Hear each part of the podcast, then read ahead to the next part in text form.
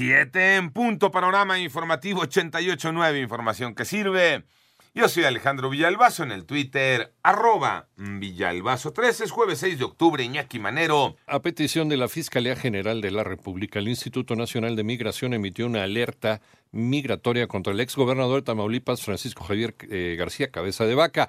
¿Cuál ha sido la reacción de los abogados? Manolo Hernández. Al considerar que los agentes del Ministerio Público que solicitaron la orden de aprehensión y el juez que la concedió incurrieron en la comisión del delito de abuso de autoridad al haber iniciado un procedimiento penal, a pesar de que la Suprema Corte de Justicia de la Nación había determinado la invalidez del mandamiento de captura, los abogados del exgobernador de Tamaulipas, Francisco Javier García Cabeza de Vaca, dieron a conocer que presentaron una denuncia contra dichos funcionarios y señalaron que la Fiscalía General de la República debió solicitar la cancelación de la orden de aprehensión el 18 de agosto. Sin embargo, lo hizo hasta el día 28 de septiembre, sin que hasta esa fecha se hubiera notificado a todas las instancias judiciales correspondientes. En 88.9 Noticias, Manuel Hernández. En el panorama nacional, la Fiscalía de Guerrero confirmó que 18 personas, incluido el alcalde Conrado Mendoza Almeda, fueron asesinadas durante el ataque de hombres armados en el municipio de San Miguel Totolapan.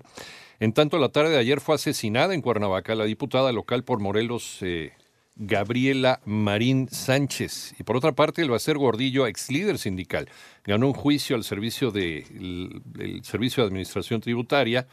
Eh, por el, eh, y por el momento no deberá pagar la cantidad de 10 millones de pesos por concepto de un préstamo fiscal.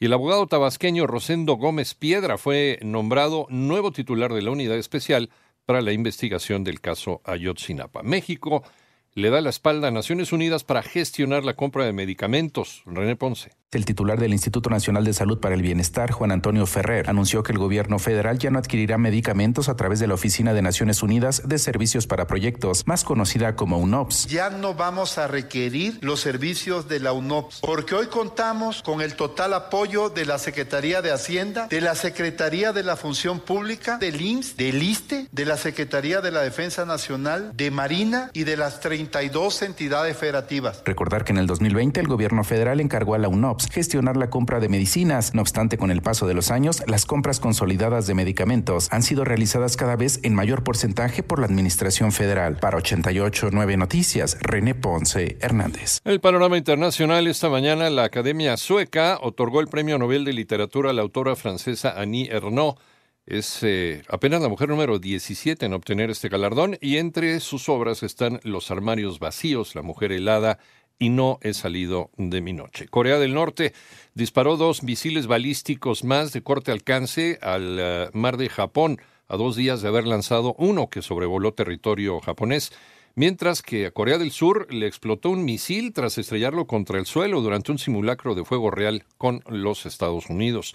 En tanto, el presidente de Ucrania, Volodymyr Zelensky, evocó a héroes independentistas de América como Miguel Hidalgo, Simón Bolívar, José de San Martín, con el fin de buscar apoyo de los países de la región para el conflicto bélico con Rusia.